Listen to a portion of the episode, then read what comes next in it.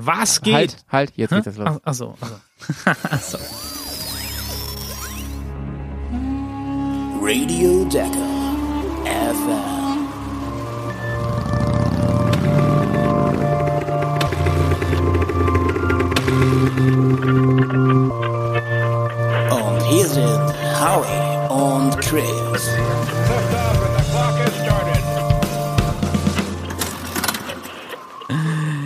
Ja, Leute, was geht? Hier ist wieder euer Radiosender aus dem heißen Wüstensand am Start Dakar FM und zwar einmal mit dem Howie Yeah, servus, guten Tag. Moin, moin und hallo allerseits, was geht? und natürlich auch mit meiner Wenigkeit. Und wir, ey, was Ja. war das schon wieder für ein Krimi? Meine Herren, wir haben uns gerade pulsmäßig von der Dakar erholt und jetzt war das schon wieder un un unfassbar in der Wüste von Abu Dhabi. Lustigerweise so ähm, konnte man ja da fast auf die Dakar-Routen teilweise rüber gucken. Ähm, die ganzen großen Teams haben auch ihre Bikes und so alles ja vor Ort gelassen. Ja. Und das war mal wieder ein richtig, richtig spannender, ähm, spannender Krimi in Ja. der Wüste. Was sagst du denn dazu, Mensch? Ja, voll, Digga. Und ähm, ich meine, wir haben ja jetzt vor ein paar Folgen, äh, haben wir ja ähm, mit dem Herrn Epster gesprochen. Und ähm, der hat uns ja auch so ein bisschen Einblick in die nach Rallye ähm, gegeben. Ähm, ein paar Insights rübergeschmuggelt hier in, in, ins Radio. Und ich, ich kann nur sagen, ich finde es wirklich, und hier kommt die Kritik, ich finde es sehr, sehr schade, dass es so schwer ist, an Bilder, vor allem Filmmaterial und News ranzukommen. ist wirklich krass, ne? Und es, Ja. es, es wird auch nicht besser. Also wir werden ja gleich noch kurz, ganz kurz anteasern, was, wo die Reise demnächst hingeht. Und ähm, ey, selbst wir, die da wirklich relativ tief drin stecken, so kommen meistens über Insider an Infos und das Mhm. ist krass, Leute. Das ist Ja, das krass. ist super schade eigentlich, ne? Ja, ja. Finde ich, finde ich auch. Ähm, aber ich, ich kann nur sagen, äh, Abu Dhabi ist, die, die musst du auf dem Zettel haben, auf jeden Fall, die Bude, weil ähm, das, das ist, wenn man, wenn man so will, eine Schlüssel, also so nehme ich das wahr, wirklich, da werden Weichen gestellt für die, für äh, den, den, ähm, für die Weltmeisterschaft.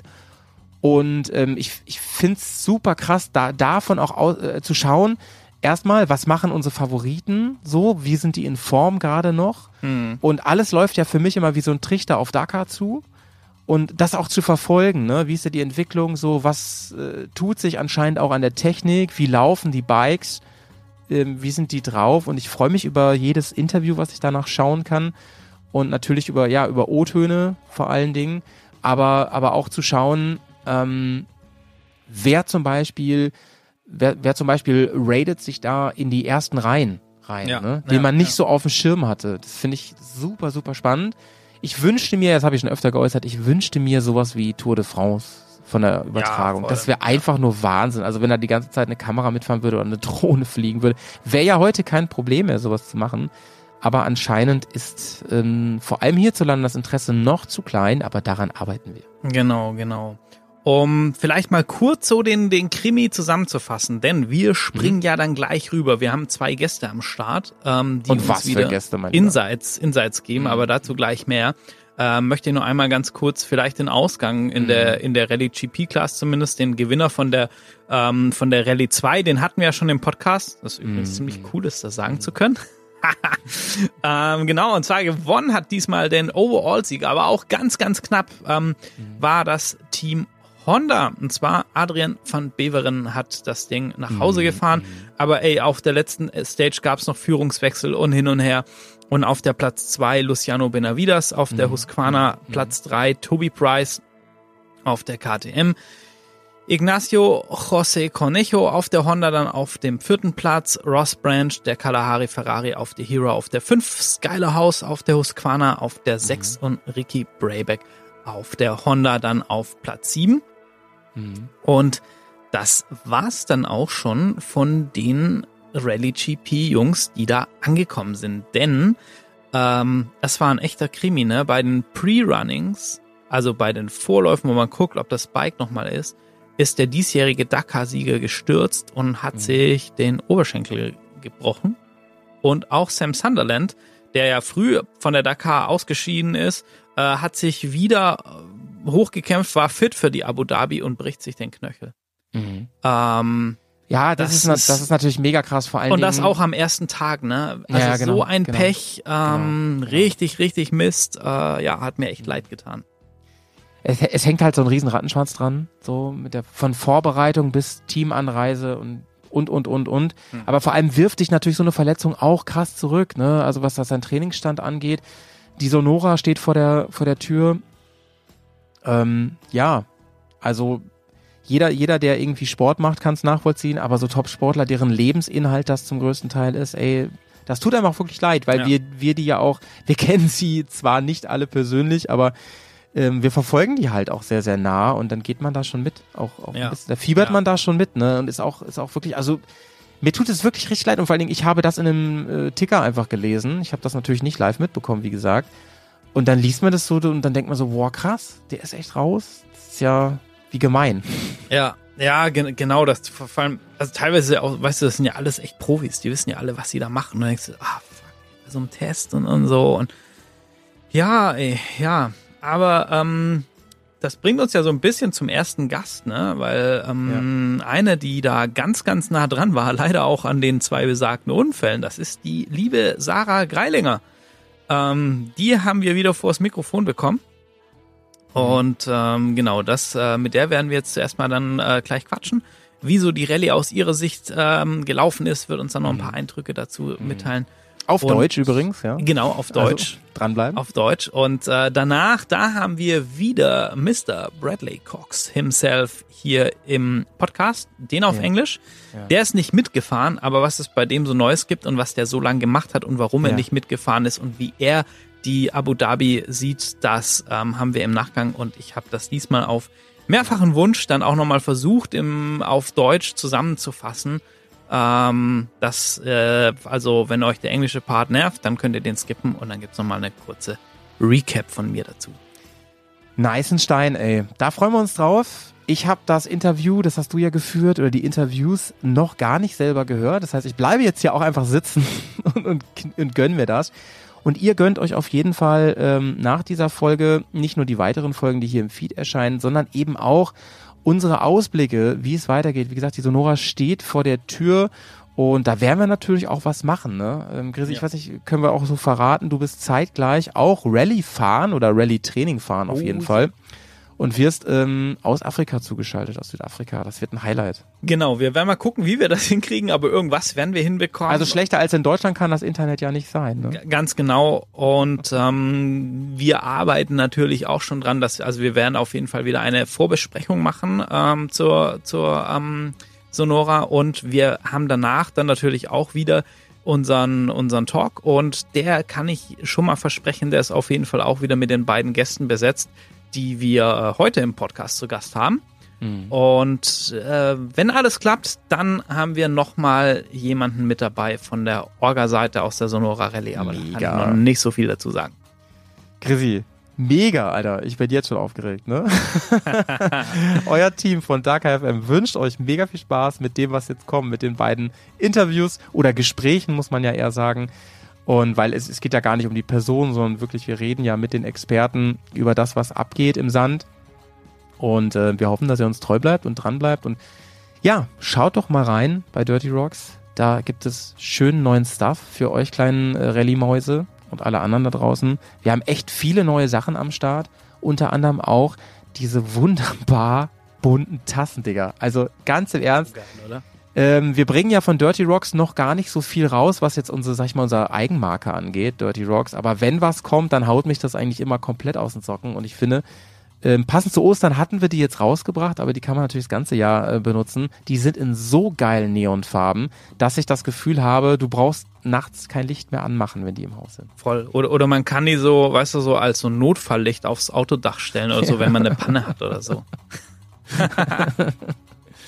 Ja, Mann, ey. Okay, dann würde ich Ja. sagen, gehen wir jetzt mal ab, ne? Viel Spaß und ähm, vielen, vielen Dank auch an unsere beiden Experten, die mit dir im Gespräch sind. Grüße gehen raus.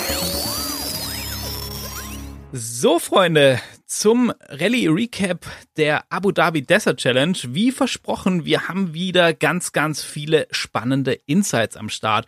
Und äh, jetzt habe ich die liebe Sarah wieder zu Gast. Sarah, grüß dich. Schön, dass du wieder da bist. Servus Chris, danke, dass ich wieder da sein darf. Ja, voll. Wir hatten ja auf oder nach der Dakar schon gesprochen und ähm, haben danach gesagt, hey, dem Rallye-Sport, dem tut's einfach gut, vor allem im deutschsprachigen Raum, wo die Berichterstattung außerhalb der Dakar, naja, sagen wir mal dürftig ist, das so ein bisschen fortzuführen. Und äh, ja, deshalb wollen wir heute über die Abu Dhabi Desert Challenge sprechen. Aber erstmal ganz wichtig, Sarah, wie geht's dir denn? Danke, mir geht's gut. Äh, die Sonne war besser als hier äh, in Dubai, aber jetzt wird's ja bei uns zum Glück auch langsam relativ warm. Äh, ist gleich weitergegangen mit Mexiko-Planung, durch das, dass die Rennen dieses Jahr alle so eng zusammenlegen in der ersten Jahreshälfte war es eigentlich so, Dubai nach Hause, einen Tag Koffer ausgepackt und dann wieder in die Firma, weil das ganze Material alles äh, dann eigentlich zwei, drei Tage später schon wieder nach Mexiko gegangen ist.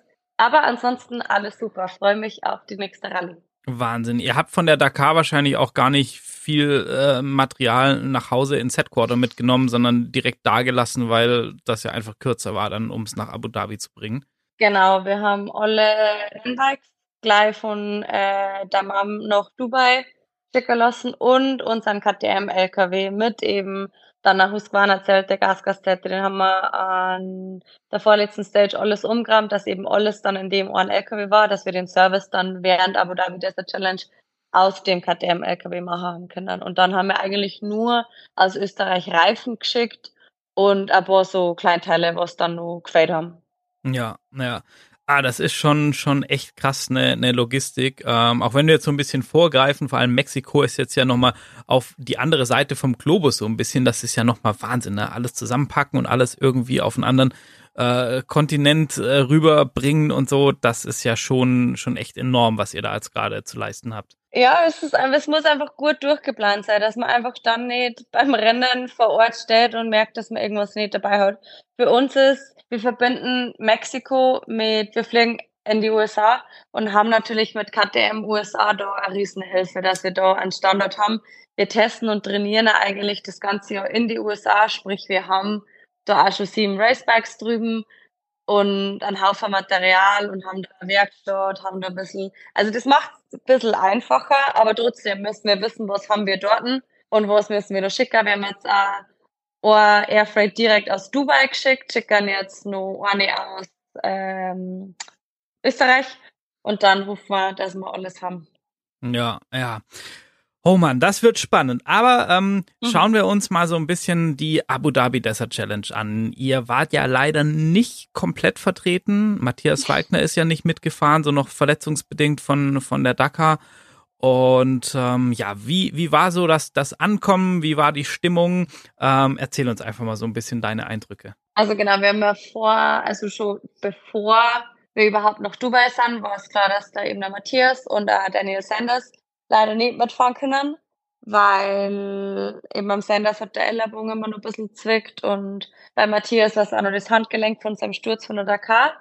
Aber trotzdem haben wir gedacht, okay, wir fahren mit trotzdem fünf Fahrer, alle drei Marken sind vertreten und äh, waren eigentlich gute Dinge, haben äh, dann das Team ist schon ein bisschen früher nach Dubai geflogen, weil wir die Dakar-Bikes nur servicen haben müssen. Und hat eigentlich alles super funktioniert. Wir haben in Dubai recht gut aufgestellt, weil wir da mit unserem Husqvarna-Händler zusammenarbeiten. Der hat eine Werkstatt da für uns und es ist relativ einfach, weil wir das jetzt auch schon, schon kennen und es hat alles super funktioniert. Und dann haben wir am ersten Tag, auf, am Nachmittag, nur einen kurzen Shakedown gemacht und dann hat sich der Kevin sein Oberschenkel gebrochen. Das, es hat mir und, so leid getan, ey, bevor die Rallye losging. Oh. Mann, Mann, Mann, Mann, Mann. Und, und auch nach der Dakar und so denke ich mir super motiviert und, und dann, ach, so ein Scheiß und Oberschenkel halt natürlich auch echt gleich was Langwieriges. Ja.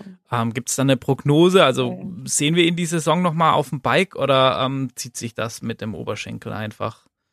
Also er ist dann gleich direkt am nächsten Tag in Dubai in einem Superkrankenhaus operiert worden.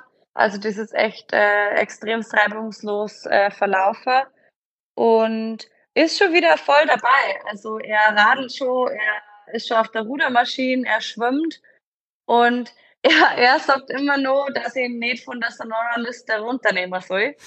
Ich glaube, es wird extrem. Irgendwie haben wir jetzt ähm, Anno die Zweitmeinung vom APC, das ist dieses Red Bull Trainingscenter, angefordert, den ich habe jetzt gestern alle Fotos von seinem letzten Röntgen geschickt und ich meine, ich bin kein Arzt, ich kann es nicht sagen, aber es war schon krass, wenn er wirklich, wenn er wirklich äh, Sonora auf dem Bike sitzt. Aber ich gehe davon aus, dass er im Mai, Juni auf alle Fälle wieder zurück ist. Also Argentinien für sein Home Race, das lässt er sich bestimmt nicht nehmen. Ja, Wahnsinn. Ja, stimmt, ne? Das ist ähm, natürlich die, die, äh, der Rallye-Zirkus, sag ich mal, zieht noch äh, durch Südamerika dieses Jahr, was ja auch immer cool ist, so ein bisschen auch mit dem Dakar-Background und so bin ich, ähm, bin ich gespannt. Ähm, ja, dann, wie, wie war bei euch dann die Stimmung nach dem, nach dem Sturz? Also, wie, wie ist das dann fürs Team generell, wenn man schon nicht mit allen Fahrern anreist? Merkt man das so ein bisschen, dass, dass, dass da was fehlt oder ähm, wie, wie können wir uns das vorstellen? Also der Dog, als dann Kevin geschmissen hat, war extrem krass. Durch das, dass das bei einem Training passiert ist. Ähm, wir haben immer ein Medical mit dabei. Das heißt, wir haben da natürlich schon, na, die Fahrer, wenn also ein Tobi, ein Skyler, die haben so hart wie es ist, oh, die haben einfach Erfahrung mit dem. Der, der Tobi hat sich schon zweimal im Oberschenkel gebrochen, die, die, die wissen das und die haben extrem gut reagiert und haben an Kevin beruhigt, bis der Heli da war und und haben die Situation einfach voll gehandelt, worüber ich extrem froh bin und stolz bin auf die Jungs, dass die da so da waren. Ich glaube, das kann man sich alles, ich kann mir das nicht vorstellen, wie das ist, weil ich das, weil ich noch nie in der Situation war. Mhm. Aber die Jungs wissen genau, wo man da liegt, mitten in der Wüste und, und auf Hilfe warten muss. Und dann ist ja dann die, die Ambulance relativ schnell gekommen und sie haben dann eben gemerkt, okay, sie können da mit dem Auto nicht rein und haben dann einen Helikopter geschickt und ja, dann ähm, hat das auch relativ schnell dann, dann äh, war er dann im Krankenhaus und dann war klar, dass er operiert wird. Und dann war es fürs Team wirklich so, boah, das war einfach eine krasse Stresssituation. Also es war relativ nah an dem Platz, wo wir unser Auto stehen haben. Das heißt, jeder war eigentlich mit vor Ort und jeder hat das mitgekriegt und es war schon, war schon schlimm. Wir haben dann ewig lang mit der Polizei rumgeschissen. Ich glaube, wir haben alle um eins oder halb zwei in der Nacht dann erst ins Bett und es muss halt dann weitergehen. Das mhm. ist, das ist das große Problem. Es war dann so, okay, wir haben dann halt nur vier andere Fahrer, die am nächsten Tag in der Früh ein Roadbook fahren müssen. Ja, und ja.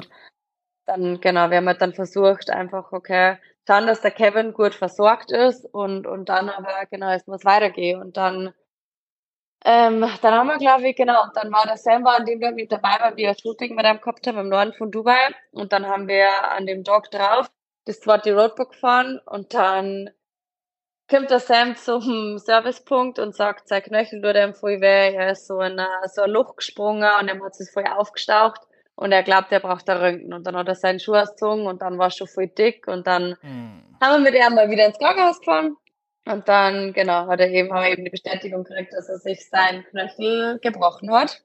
Und dass Abu Dhabi auch nichts für ihn ist. Und das war schon, das war einfach dann irgendwie der zweite Schlag ins Gesicht. Ja, und dann ja.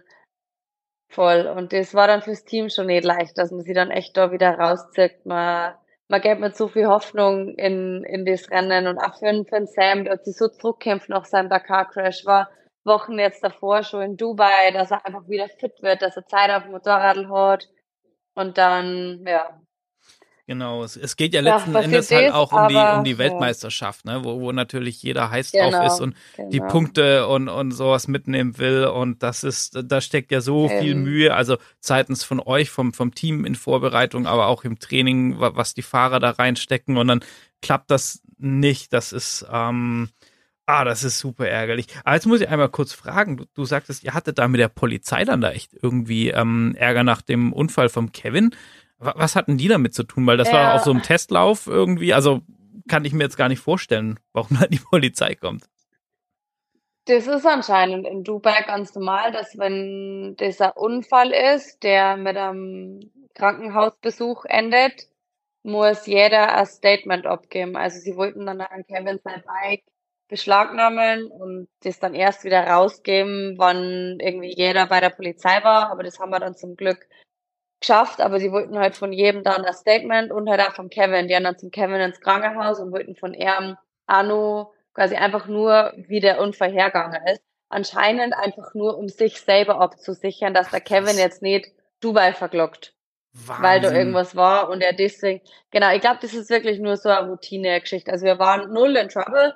Es war einfach nur, ich glaube, das ist einfach die Art und Weise, wie das Mhm. da geregelt ist und das hat einfach dauert. Also es war überhaupt kein, gar kein Problem und wir haben ein Bike und alles dann wieder gekriegt und aber der Kevin hätte zum Beispiel nicht ausreisen dürfen, bevor er nicht bei der Polizei war. Wahnsinn. Aber das, das stelle ich mir schon ausreisen. wieder wahnsinnig stressig vor, weil ganz ehrlich, wenn ich mir vorstelle, dass mein Oberschenkel gebrochen ist, dann hätte ich echt andere Probleme, als der Polizei zu erzählen, wie das passiert ist, so irgendwie. Ja, das Ähm, stimmt, das so. stimmt. Ja, krass. Aber wir ey. haben zum Glück inzwischen schon ein paar gute Kontakte in Dubai und haben dann eben organisiert, dass die zu ihm ins Krankenhaus gekommen sind und dann hat das alles relativ gut funktioniert. Aber ja, das sind einfach so Sachen, das sind Leute so First Times. Das Ja, ja. weißt du einfach alles erst, wenn es dann wirklich so weit ist. Und ich bin echt froh, dass das alles dann so funktioniert hat und wir in Dubai echt gute Leute haben, die uns da extrem unterstützt haben Ja. und dass der Kevin dann echt eine Woche später heimfliegen hat können. Ja, echt gut. Ah, stimmt, ich glaube, Toby Price hat ihm sogar irgendwie so einen Luftballon mitgebracht oder so, habe ich auf Instagram Ja, gesehen. das war so cool. Wir haben dann mit Luciano, Skyler und Tobi bin ich dann ins Krankenhaus und die Jungs haben dann Luftballons und so einen Blumenstrauß mit Schokoriegel für ihn gekauft. Richtig süß. Die waren einfach die Besten. Ja, Ja, das Verrückteste war einfach, sie haben dann so, so drüber geredet, so, ja, sie meinen haben, war das so bei mir, die haben über einen Oberschenkelbruch geredet, wie es war das, weiß ich nicht. So das Normalste auf der Welt und da ist man einfach so klar geworden, es, die Typen waren einfach nur gestört. Ja, ja, das, also es ist schon, äh, schon eine spezielle Spezies, glaube ich, irgendwie so, so Rallye, Ja, zum, zumindest. Profi-Rallye-Fahrer irgendwie, was, was die da in Kauf nehmen und wegstecken und, und ähm, also größten Respekt, sich da auch jedes Mal wieder zurückzukämpfen und, und diese ganzen Rückschläge auch so rein psychisch zu verpacken und ähm, auch trotzdem dann wieder ans, ans Limit gehen zu können, ne? Das, weil ich, ah, ich weiß nicht, also ich weiß echt nicht, ob ich das könnt, wenn ich mal so ähm, gerade hier Tobi oder auch wo er, wo er die, die Wirbelsäulenverletzung und was weiß ich und ich weiß nicht, ob mich das nicht doch so krass hemmen würde, dass ich da einfach nicht mehr so pushen könnte. Ja, ja, also mir auf, auf alle Fälle. Die, ja, Ja, cool. die haben das am anderen Holz geschnitzt, die Boys. Ja, ja. Aber dann ging's ja auch echt spannend Genau. zu in der Rallye, ne? Wenn wir, wenn wir da mal zurück, Gott sei Dank dann, was ich mitbekommen habe, ähm, der Rest unfallfrei und, und alle heil zurückgekommen. Aber war ja super, super eng. Ähm, wie ging's dann die, in die, in die ersten Stages, die ersten wirklichen Rallye-Tage dann? Äh, wie ist es da gelaufen bei euch? Ja, ähm, genau, Tag eins war dann Prolog, also wir haben dann eben nur drei Fahrer gehabt, Skyler, Luciano und Tobi. Und dann war Prologtag und dann war eigentlich so der erste Aufreger. Ähm, der Prolog war abgesteckt mit so, ja, mit so Stämpen. Und ähm, du hast aber halt quasi so Waypoints gehabt, aber halt nicht immer. Und die, unsere Jungs haben halt immer durch diese Stämpen gefahren. Und es waren halt zum Beispiel so Schikanen aufgebaut und so. Und es waren halt Linien, die einfach geradeaus durchgegangen sind Hm. und halt innen gecuttet haben. Und das war dann so der erste irgendwie Schlag ins Gesicht für die Boys, weil es einfach dann vor allem Skyler und Luciano beim Prolog extrem weit hinten waren und den am nächsten Tag vorne starten haben müssen. Und vor allem für Skyler hat ihm das einfach ein bisschen so das Knack gebrochen Hm. weil am ersten Tag dann noch ein Balushi als zweiter starten hat müssen und dann einfach Zeit verloren hat. Und da ist einfach echt, ja, da muss die Orga einfach genauer die Regeln festlegen, weil ja, also man, man wusste jetzt gar nicht so genau, wie, wie man denn Prolog jetzt so richtig fahren soll, ob man nach Waypoints oder ob man einfach nur ähm, den abgesteckten Genau, Bereich also- fährt oder. Genau, genau. Also im Grunde haben es die Waypoints, das ist ja das, was sie nachprüfen können, aber wofür stehe ich steck dann auf, wenn ich dann nicht durchfahre? Also ja, das ja. war halt so, genau. ja, Und das es ist hat halt ärgerlich, ja. vier, fünf Fahrer geben, die halt noch den Regeln gespielt haben und der Rest halt nicht. Und ein Tobi gewinnt immer den Prolog normalerweise. Mhm. Und das sorgt halt dann und andere Fahrer waren jetzt vorne. Aber es ist immer schwierig im Nachhinein, das zu, das zum Sagen. Aber wir haben auf alle Fälle mit der Orga geredet und wir hoffen, dass das jetzt in, in der Zukunft einfach Ja, verändert wird, dass das, dass es einfach keine Diskussion mehr gibt. Der Prolog ist beim Fünftagesrennen so extrem wichtig, das, das kann ich nicht so machen, dass das Ja, ja. dann, dann einfach mal so, mal so ist das. Das muss für alle gleich sein. Sonst genau, die ja sportlichen Regeln, Stadt- sportliche Fairness Genau. muss klar sein, definitiv, ja. Genau, genau. Aber dann, ähm, ja, war es echt spannend äh, bis zum Schluss und der Luciano hat dann einen Stage-Win geholt und eigentlich hat sich wirklich auf der letzten Stage dann entschieden. Also es war wieder brutal anstrengend für die Jungs. Die waren echt krass fertig. Es war wahnsinnig Und- heiß, ne? Bei der, bei der Dakar, da Ja. habt ihr irgendwie alle noch gefroren und habt, Ja. habt die Skiklamotten auspacken müssen in der So Wüste. strange, ja. Und dann einen Monat später ist voll warm, aber es war dann auch zwei, dreimal richtig neblig, dass die einen Start verschoben haben. Mhm. Und dann ist die Sonne schon so blöd gestanden und dann war es so, so diesig, dass die Jungs echt gesagt haben, dass du die Schwade hast mit, mit der Sicht. Ah, krass, ja, das, das ist ja dann auch Das wieder so ein, wie schnell fahre ich dann, wenn ich nichts sehe, wissen wir alle, ist natürlich super gefährlich. Genau, genau, Ähm, genau. Ja, krass, krass. Ja, und dann zum Schluss, Voll. ne, wurde es ja richtig, richtig eng. Also ich habe das mitverfolgt. Ja, Mu muss ich auch echt sagen, ne, ich fand das super, super schade. Ähm, es gab nur einen YouTube-Kanal, wo man so ein bisschen Bilder bekommen hat und so. Und sonst habe ich, also ich weiß nicht, ob ich falsch gesucht habe, aber ich habe fast gar nichts gefunden an ähm, mal hier einen kurzen Bericht oder so. ja. Ähm, das ist echt, ähm, ja. Aber dafür sind wir, sind ja wir da. So. genau. Ja, sonst Ja. echt Instagram ist, ist so das einzige halt echt Genau, so der ja. Abu Dhabi Chess Desert äh, Challenge Channel und dann halt die VR Channels, unsere KTM Official. Da ist eigentlich so das, das meiste. Aber es Genau, da, da habe ich es auch fleißig verfolgt bei Ah, euch und schlecht. geliked und Ja. geguckt und mitgefiebert. Jawohl. Mhm. so muss das sein. Ja, krass. Genau. Genau, für, für euch ging es dann, ähm, wie gesagt, knapp vorbei. Äh, Team Honda hat den, den Gesamtsieg eingefahren mit Adrian van Beveren und ähm, genau, ihr wart dann auf Platz zwei, richtig? Zwei und drei, genau. Zwei also und drei. Luciano Zweiter und Tobi Dritter. Und es war schon, also wir haben eigentlich an dem letzten Tag, also wenn man so, so die Startreihenfolge anschaut und Ding, haben wir Angst gehabt, dass wir überhaupt nicht auf dem Podium sind. Mhm. Aber Luciano hat einen Mega-Job gemacht davon und hat die ganze Stage aufgemacht, hat den ganzen Bonus kassiert, hat keinen Fehler gemacht und hat dann echt seinen zweiten Platz gesaved, was Wahnsinn. also wirklich eine Überraschung war. Es war echt cool und freut mich extrem für ihn, dass langsam bei ihm einfach ein bisschen so der Knoten geplatzt ist und ihm einfach das aufgeht und er für seine Leistung belohnt ist, weil er wird belohnt wird, weil er oft einfach in diesem Rad drinnen war, vier zurück, vier zurück und dann einfach zurück war, wenn das Rennen aus ist. Und Mhm. sau cool. Und ich glaube, der Tobi hat am letzten Tag richtig riskiert. Ja, glaube ich, das letzte, die letzte Stage davor hat er mir gesagt, ja, er nimmt's easy und, und versucht keine crazy Sounds zu machen, aber er gewusst, er muss O-Drucker und er hat dann, glaube ich, zwei Sekunden vor dem Cornejo. Also, ja, ja. da ist wirklich, da ist wirklich um, um alles gegangen und der hat sich auch gefreut und natürlich jetzt auch super für er, er führt jetzt die WM-Wertung an und genau, freut mich voll für ihn. Ja, ja. Ja, voll, voll spannend. Ähm, also ich habe da auch echt dann geguckt, so im Live-Ticker und so mitgefiebert, weil es ja irgendwie so äh, viele starke Fahrer. Ich hatte auch so den Eindruck, ähm, klar, das Starterfeld natürlich deutlich kleiner als bei der Dakar, aber die Leistungsdichte, also auch was so in, in der Rallye 2 Klasse unterwegs waren und so auch echt viele schnelle Leute, die sich da auch vorne mal in die Top 10 mit reingemischt haben und so, das war schon echt krass. Also das war wirklich auch so viel offen und dann ja, ein Navigationsfehler, ein äh, Sturz, ein irgendwas und alles ist wieder durcheinander. Ähm, das, da habt ihr echt einen Krimi durchlebt in der Wüste. Das stimmt, ja, aber ist echt cool, ist echt schön, wann, wann die Konkurrenz ein bisschen da ist und, und was eben nicht sicher sein kann, dass man immer der Sieger ist. Und da, ich muss sagen, Adrian ist super gefahren, der hat das voll verdient. Ja. ja. Und ich glaube, auf den müssen wir in Zukunft aufpassen. Der auf der Honda, das funktioniert. Das, da habe ich mir auch schon gedacht, so, ne? Das ist irgendwie ähm, auf Yamaha war schon die Pace da irgendwie, aber die Konstanz nicht. Und jetzt auf Honda, auch auf der Dakar und so, ich schon gedacht, oh, hm, da kommt was, da könnte echt was kommen.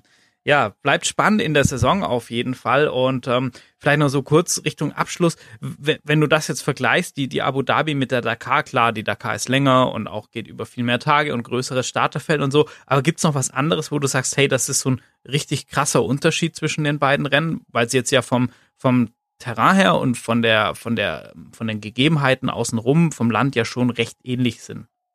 Das stimmt. Also wir waren vor allem die erste Stage ist direkt da am Empty Quarter vorbeigegangen. Also da waren wir wahrscheinlich, weiß ich nicht, 50 Kilometer weg von, von der Saudi-Grenze. Das Terrain ist, ist ähnlich. Aber ich muss schon sagen, also die Jungs waren schon richtig am Arsch. Also dieses fünf Tage lang Dünen fahren, darf man echt nicht, echt nicht unterschätzen. Also, weil der größte Unterschied fürs Team ist natürlich, dass wir ein Hotel haben, das einfach ein bisschen einfacher fürs Team ist. Die auch, Tage ein wenig kürzer. genau, ihr hattet, glaube ich, auch, Ja. das Biwak ist nur ein oder zweimal umgezogen, ne? Das ist natürlich Genau, auch für euch genau. ähm, eine große Hilfe. Genau, also das Rennen ist fürs Team einfacher, weil wir eben einmal nur von Abu Dhabi Stadt runter in Liva Desert und da bleiben wir dann, da fahren die Jungs drei Loops und dann fahren wir wieder rauf nach Ja. Abu Dhabi. Das ist, genau, das ist viel einfacher fürs, fürs Team haben wir nicht immer Sandbock gemacht. Dann war es wettertechnisch natürlich viel einfacher. Wir haben ein Hotel, das war, das ist auch schon mal, du musst Zeit nicht abbauen und hast einfach ein bisschen, bisschen Freizeit und ein bisschen Zeit für die. Also, ich sag, Abu Dhabi ist sicher eins von unseren Lieblingsrennen. Ähm, es ist auch so am Bike, Dünen fahren, was da geht jetzt nicht so viel kaputt, sage ich mal. Das Mhm. heißt, wir haben eigentlich immer zu normale Zeiten zwischen Dixie und Simi waren wir eigentlich immer fertig. Und dann hast du Zeit, Abendessen zum Gehen und genau, dann gehst du wieder ins Bett. Das, das hört sich doch echt gut an. Ja, ähm, Sarah, dann würde ich mal sagen, weil du bist, obwohl wir jetzt hier schon äh, kurz vor halb sechs haben, musst du jetzt gleich noch weiter organisieren dafür, dass wir äh, den, den großartigen Sport ähm, weiter genießen dürfen für die nächste Rallye. Ähm, dafür schon mal ganz, ganz, ganz vielen lieben Dank für deinen Einsatz. Und ich würde sagen, allerspätestens nach der Sonora quatschen wir wieder. Und ähm, bis dahin wünschen wir natürlich allen Fahrern äh, gute Genesung, die es brauchen, allen anderen gute Vorbereitung. Und ja, wir sind hyped, wir haben Bock und wir sind super gespannt, was ihr in der Sonora Rallye da für uns in den Sand brennt. Sehr gerne. Vielen, vielen Dank und wir hören uns. Genau so machen wir das. Bis dahin, ciao, ciao. Und wir schalten jetzt gleich rüber ins nächste Interview, denn wir haben nicht nur die Sarah bei uns im Cast, sondern wir haben auch den Bradley Cox am Start. Der begleitet auch die Saison so ein bisschen. Der ist zwar nicht mitgefahren, aber da kriegen wir jetzt auch gleich nochmal ein paar Statements. So, now guys, as I introduced, here's Bradley Cox again. Bradley, thanks for taking your time and sharing your knowledge and thoughts again with us. Um, welcome back. Hey, Chris. Yeah, thanks for having me back. Always enjoy being on your podcast. So, yeah, excited to have a little chat. Yeah, amazing. And we got so much um, super feedback. Um, the people really like listen to what you've been sharing with us. So really great that we can um, keep this going.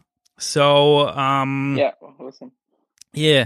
Um, we have been, or we are jumping right into the Abu Dhabi Desert Challenge. So you've not been taking part of the race, um, but you haven't been lazy at all. So maybe you can give us a short glimpse about what you've been up to and why you didn't have been riding at the Abu Dhabi Desert Challenge. Yeah, obviously my uh, injury from Dakar, it was, um, it, it, I, I should have been still injured by the time Abu Dhabi came. So, um, in the time of that, like, because the bikes obviously needed to go straight from Dakar to Abu Dhabi because it was only, I think, a month and two weeks or something um, if, between Dak- end of Dakar and the start of Abu Dhabi. And uh, just in that time, we didn't know with my elbow if I would be healed. Um, and yeah, after the decision needed to be like the final decision needed to be made, I was still not not even fifty percent with my elbow. But then one week later, my elbow was almost 100%. So it was crazy how fast the recovery went for me. But anyway, it was uh, maybe maybe not a bad thing because it would have been super tight for me with racing Abu Dhabi and then rushing back home to race the first round of our cross country series. Um, so yeah, I just you know KTM were really cool.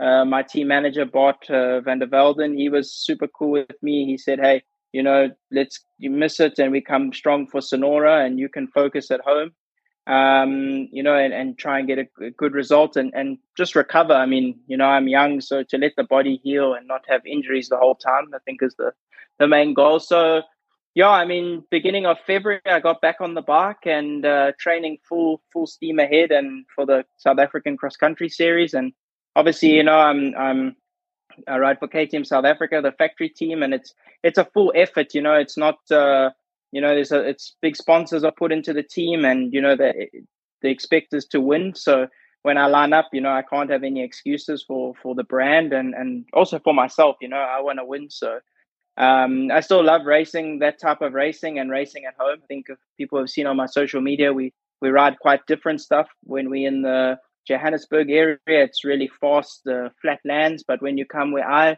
where I live, it's like America with the forests and GNCC. So um, yeah, we've got actually round two coming up, which I've been training super hard for uh, this weekend. And uh, yeah, so the decision was to miss uh, Abu Dhabi and recover fully and, and race here at home. And uh, yeah, get ready for Sonora. Uh, so the first thing we really appreciate and we keep fingers crossed for you that um, your elbow is, is getting well soon and seems to that this had worked out you. perfectly. So yeah, and uh, I, I think it's really important that you don't have to carry any um, any damages at your body through a whole season. So let the body heal is really an, an Yeah, important exactly. point, I guess. And um, yeah, man, I, I mean, um, flying the KDM colors, I think that's always a, a big thing in, in the off road sports, um, no matter what you ride. But Yeah. maybe you can give us um, a short introduction about the type of racing you're doing. We've been talking about that off the mic, I guess, last time a bit, um, because I think the enduro racing you're doing is very different from the racing we know here from Europe. I guess, okay, we, we have Erzberg in, in Austria, which is quite famous and, and the six day stuff, but the more, um, let's say, um, local enduro races are more like you've got something about two to three hours and mostly you are riding in loops. Um it's it's really special Yes. if if you have one big lap but most time you have a loop and you're doing this for two or three hours and the guy who gets the most rounds is um at least the winner. So it's kind of different what what you guys are able to do in south africa. Maybe you can tell us something about that Yeah, I mean it's it's pretty similar. Um, so we have four type of racing. We have the National Motocross Championship, we have the National Cross Country, National Enduro, and National Extreme Enduro. So uh, obviously was was brought up racing National Motocross for I think uh, till I was about 18. I did that in eighteen nineteen. I did that at the highest level. Um, and then yeah, I made I made the switch. I did one enduro race and I did really well.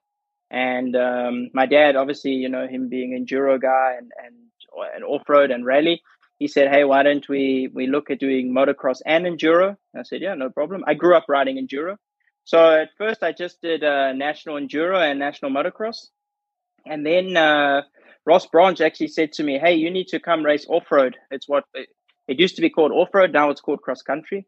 Uh, so the high speed racing, um, you know, we have big open spaces here, so it was big loops um, and and you know quite similar to rally style racing in the speed. Uh, obviously, no roadbook or anything. And at one stage, I was racing um, national motocross, national cross country, and national enduro all in the same year.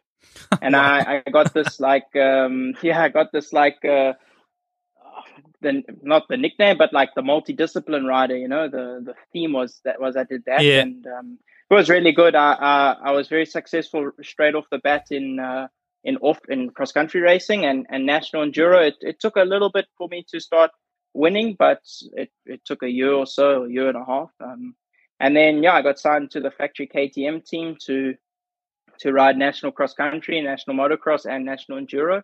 And as as it, it got a little bit too busy at one stage and uh, I had uh, opportunities overseas to race enduro and I was doing that. So I would miss some motocross races to to take those opportunities and um, yeah basically managed to win in one year the national off-road championship at, or cross country championship and the national enduro championship.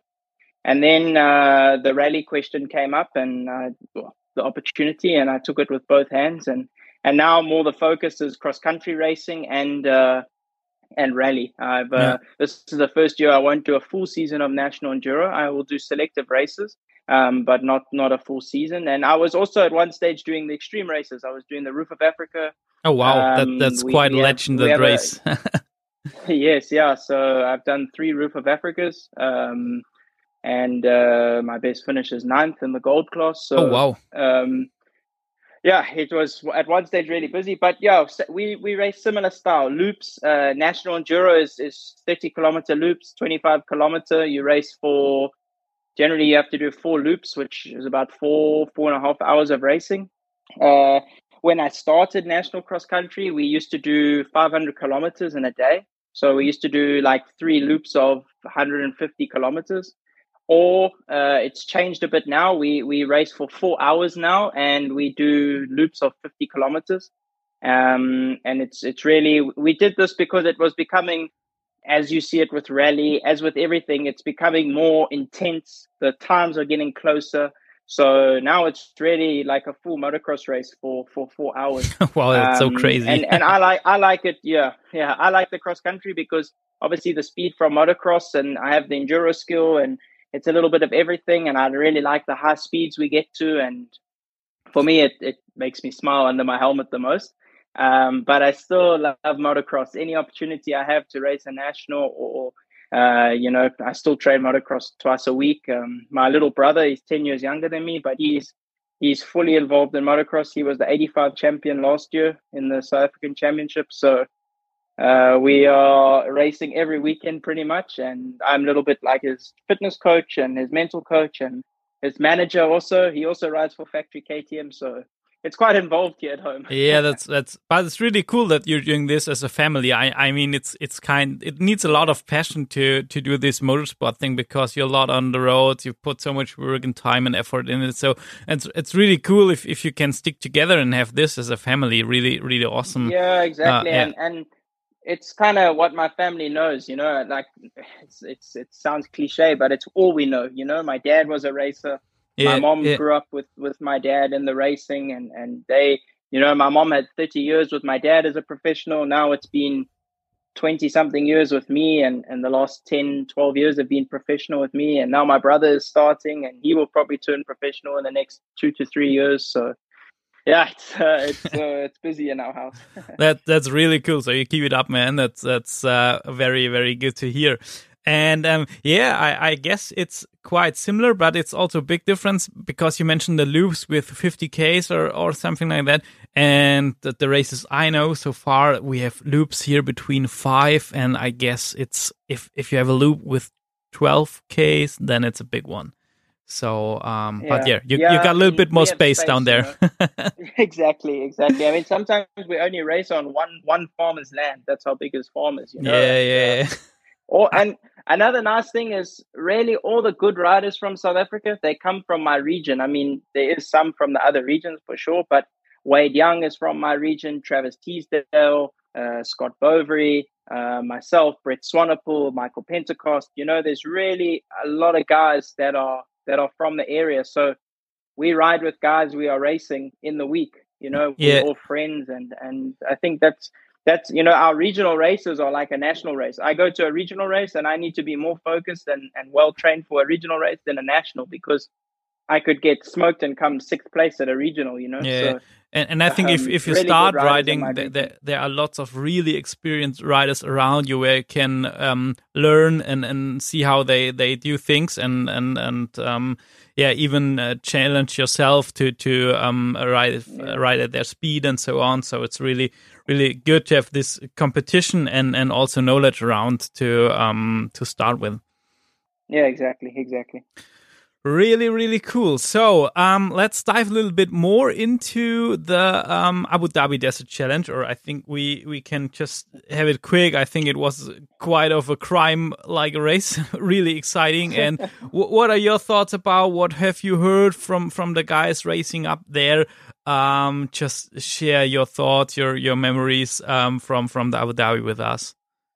Yeah, I think I think the biggest like blow was before the race with, with Kevin breaking his femur and then Sam breaking the ankle and um, yeah, you know, I, I, I, read like, it twice and said no, this and yeah, yeah, it was crazy. I, I read, I knew, that, uh, I heard quite early about the thing with Kevin, and then I was like, wow, that's really unlucky. And then the Sam, I was like, does anyone want to actually race this race? You know? Yeah. Um, yeah. And you know, Daniel was recovering with his elbow, and uh, so from the Austrian side, you know, it was really just Toby um, and Matthias also recovering. So it was really just Toby and uh, the Husky boys to, Yeah. to to be there and fly the flag. And um, yeah, I think it was from from what I heard from from Ross. I mean, obviously him and I are close, and um, from what he said, it was quite similar to twenty uh, twenty two. Um, you know, the the days were a little bit longer.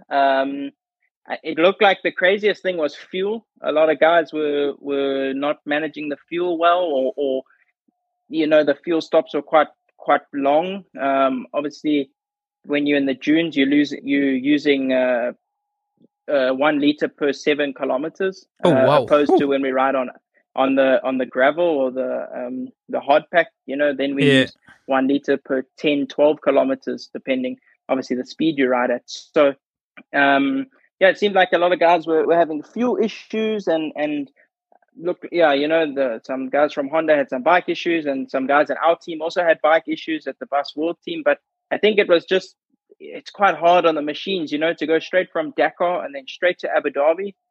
You know, those bikes take a beating, and especially this Dakar was completely crazy with the weather and the stages and, and everything. So, yeah, I think I think it was a lot to ask from the teams and and the riders, and uh, yeah, it, it was uh, a little bit of drama, but otherwise it, it looked like it went pretty well. Um, you know, there was still there was ten really good riders there, or seven or eight really good riders, and and they made for good racing. I think, um, you know, for Adrian to win, that's really big for him. He seems to be like the the king of these, not the little rallies, but the the one week rallies. Yeah, yeah. Um, you know, he he was really good straight off the bat in uh, Morocco. He won the most stages with Honda, and then uh, Andalusia he won, and he won really convincingly. I mean, there was a day he took off, he opened the stage, and he still won the stage. To do that is really I- I've- difficult. okay, I've and got a feeling that, a bit uh, different. I've got a feeling that Adrian is really um, doing well on the Honda, may- maybe even a little bit Yes, more yeah, than than he's- on the Yamaha. well with them. Yeah, I think it's a new challenge for him, and he's gelling well. And he's he's such a good guy and such a nice character. So I think when the right ingredients are there, you know, he's obviously going to flourish. And I mean, let's let's not forget he was almost winning Dakar twice, you know, before he crashed out. Yeah, So yeah, um, yeah, I think uh, Abu Dhabi was was a challenge on on bikes and and bodies, but overall, overall, yeah, the the same guys were there. Adrian was was really strong. Toby came strong at the end, and uh, I know there was a bit of a thing with the bonus system, like. Dakar was still the refill, and in Abu Dhabi it was the whole stage. So some guys really benefited from that. Um, but yeah, I mean, I think just just that in general is yeah. I mean, it was the Abu Dhabi. It's it's a super dangerous race because of the dunes and the the big drops, and um, Yeah. you know you've got to be really concentrated all day, and the dunes really sucks out the mental uh, strength in you. So yeah. I think it's it's um, nearly one hundred percent dunes. So 2022 and yeah it's it's really difficult so but yeah i mean uh, in the rally 2 class yeah it was also um really nice for tobias um Hebster, you know uh, Heinz Yeah. Kindergarten's nephew yeah, yeah, his first rally to to win the class was good um i know the guy from from well, my teammate from from Bus World was uh, Paolo Lucci. He had quite a good lead, but uh, he had a big crash one day to go, and I think he he broke his wrist a little bit or Oh, dislocated it, yeah. but it went back in place, and he lost a lot of time that day. So, uh, yeah, the Rally Two class was interesting. Also, Yeah. you know, my I wasn't, you know, myself wasn't there. Demartier didn't go. Michael Doherty was out, so the the names that have, have been around in Rally Two for a year, they weren't there. So it was new new names and and new blood, you know, which was really cool to see. And yeah. uh, We, Yeah, I we, we had we had it's Tobias already in the podcast here. It was really cool to talk to him, Okay. and um, yeah, he's I- a I- super good guy. I, I think the Rally Two class is so excited because there are there are so many fast riders um, in the Rally yes. Two, and and everyone wants to prove themselves. And I mean, if, yeah, to talk real, um, it's it's about who's getting the next factory rider seats for sure um, to perform yeah, in the Ready that's- Two. the fight at the So yeah, that's that's really Yeah, for really sure. uh, for for us as as um for to watch it's it's um quite uh, quite a thrill. Yeah, yeah, no, for sure. That's that's obviously the end goal for a lot of us in Ready Two is getting factory seats, and uh, they're starting to to become available or in a year or so going to become available. So for sure, those talks are, are all up in the air, and uh, yeah, it's what we we're pushing for and good results. And I think uh, you know, moving to Sonora, you're going to really see really see a good fight in in Rally Two. Yeah, yeah, and and uh, you mentioned at the beginning to me um, that you will be doing Sonora as well. So um, yes, yeah, I'm back back on the rally scene. It feels like I've been gone forever. um, yeah, just I mean, obviously for me, honestly, I just need a finish. I mean, to to crash out of Dakar was a massive blow. Mm. Um, I was the best prepared. I, I, mean, okay, I only did one Dakar before, but just my preparation was almost three times as better as it was before my first year. And I had such a strong ending to the season, you know, with a lot of stage wins in Morocco, in Morocco and Andalusia and Rally Two, and you know, really fighting with Mason most races. That I was on a, I felt like on a good level and, and ready to do a good Dakar. But yeah, that's rally racing and it bites you. And so for me, Sonora, I just need a finish and you know just let my let my days come to me, not make navigation mistakes, and yeah, just take day by day. Obviously, you know, you want a good result because when you put the helmet on, that's all you think of. But yeah. I really need to just focus on myself that race and have it like a first race back, and you know, just make it see the finish line, and uh, yeah, at the end, drink a really nice, uh, really nice um, tequila at the end. Yeah, for sure. that's that's a perfect plan. yeah. We we in the motherland. For sure, that's that's the, that's the thing on the bucket list. What you have to do if if you're there. yes, um, I, am really excited, and um, I we keep fingers crossed for you that you will make it to the finish line and that you're achieving a good result. And we will be really excited um, to watch. Um, I, I, will try my oh, best to, to follow the race be- because I'm on a trip um, by myself when the race is happening. Yes. Um, but I am also excited to hear what what your thoughts are after the race. Um, I think we we Yeah, talk again will. after after Sonora because Sonora it's the first time that it's in the in the film uh, schedule. Yeah, exactly. So quite Exactly. a So new it's going to be exciting. New terrain for everyone, except I think the Americans are going to be really good there. Scala, Ricky, Yeah, you know, they're going to be very strong. So I think uh, everyone's just going to follow their lead and see how the race plays out. But uh, yeah, I think I'm excited. I'm excited. New land, get to race my my, my dirt bike for a week and uh, see all my my rally family again. yeah, perfect. So Bradley, um, I guess uh, we are at the end, and I thank you very much for taking your time. Uh, it No was problem. awesome to have you here, Yeah, no problem. and we are really hyped to um, talk to you again after Sonora Rally, and um, yeah, have you back here in the podcast. Yeah, amazing. No stress at all. Thank you for having me. Yeah, you're welcome. Ja, und hier, wie versprochen, die äh, Zusammenfassung auf Deutsch von dem Interview mit Bradley Cox. Ich hoffe, ich bekomme jetzt auch alles einmal zusammen und versuche das aber trotzdem in der Länge nicht überzustrapazieren. Also, verletzungsbedingt ist er nicht bei der Abu Dhabi Desert Challenge gestartet, denn mit seinem Ellbogen, das war einfach noch zu unsicher, wie lange braucht das Ganze, um dann wirklich wieder komplett zu verheilen. Das ging zwar deutlich schneller als gedacht, aber da die Bikes nicht nochmal zurück ins Headquarter gekommen sind, sondern direkt von der Dakar aus nach Abu Dhabi verschifft oder verschickt wurden, war das eben auch so ein bisschen eine finanzielle Entscheidung, ob man das jetzt macht oder nicht und hat dann teamintern entschieden, also im BAS World Rally Team, entschieden, dass er das lieber auslässt, das Rennen und sich auf seine ähm, Genesung konzentriert. Dabei liefen natürlich auch schon die Vorbereitungen, denn äh, Bradley fährt für KTM Südafrika im Cross-Country und Enduro-Bereich. Und da ist er auch ein gesetzter, also Werksfahrer mit entsprechenden Sponsorenverträgen und so weiter und so fort. Das heißt, da geht es auch wirklich ums Gewinnen, nicht nur ums Dabeisein. Da ist auch so ein bisschen Druck, denke ich mal, da von den Sponsoren, aber auch er selber ist dann eben super ehrgeizig. Das ist so ein anderer Karrierezweig, den er da mitverfolgt. Und ähm, ja, entsprechend galt es da natürlich, sich auch darauf auf den ersten Lauf vorzubereiten, weil der war nur ein paar Tage nach Ende von der Abu Dhabi. Von dem her war das eh, dann wäre das sehr stressig geworden. Deshalb war das so ganz gut. Ja, Bradley hat auch noch so ein bisschen berichtet, überhaupt wie er angefangen hat mit der ganzen Geschichte. Er ist mit Motocross eingestiegen, Dann kam das ähm, Enduro-Fahren dazu, also was wir so aus dem Hard-Enduro-Bereich kennen. Und damals, oder früher hieß es noch Offroad-Racing, das heißt heute Cross-Country, also diese schnellen Rennen in großen Loops, wo die dann 50, 150 Kilometer große Loops fahren und es da wirklich um hohe Geschwindigkeiten geht. Und zu dem Cross-Country bzw. Offroad Racing, da hat ihn Ross Branch gebracht. Den kennen wir ja vom Hero-Team, den Kalahari Ferrari. Mit dem hat er auch eine sehr enge Beziehung. Beziehung ist überhaupt so ein Stichwort. Also die ganze Familie Cox, natürlich mit dem Vater Alfie Cox, äh, ist hier auch eine Legende im ganzen Rallye- und Enduro-Bereich. Die leben das Ganze, also auch sein Bruder ist auf dem Weg, ein professioneller Fahrer zu werden, ist gerade in der 85 Kubik-Klasse unterwegs und Bradley eben jetzt schon in den ähm, Cross-Country, Enduro-Rennen äh, äh, und Meisterschaften in Afrika.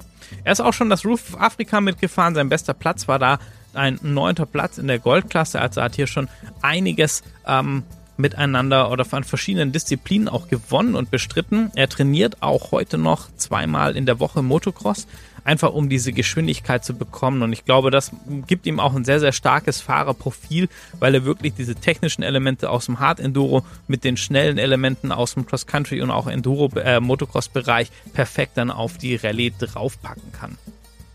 Ja, zu Abu Dhabi, da ähm, klar war natürlich das Thema der Verletzung, aber die haben wir mit der Sarah auch schon ausführlich besprochen und ähm, so ein paar Punkte, die da bei ihm rüberkamen, die sehr, sehr spannend waren, waren zum einen, dass das Thema Benzin ein großer Punkt war. Nicht so wie in der Dakar, dass da Wasser drin war, sondern tatsächlich sich den Benzinvorrat einzuteilen bis zu den Tankstops oder viele Etappen waren ja auch komplett ohne Tankstopp.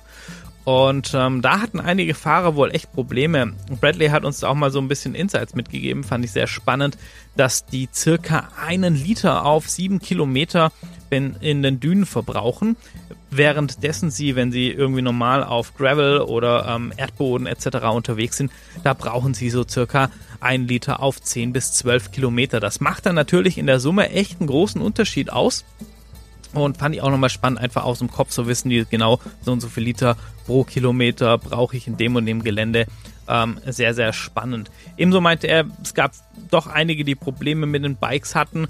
Ähm, daran hat man schon gesehen, dass die Belastung durch die Dakar noch eben gegeben war. Und klar, die wurden dann direkt rüber verschifft und die Mechaniker haben da alles getan, um das in Stand zu setzen. Aber vielleicht gab es da doch auch das eine oder andere Teil, was bei der Dakar schon ordentlich gelitten hat und was da eben dann jetzt vielleicht mal nachgegeben hat.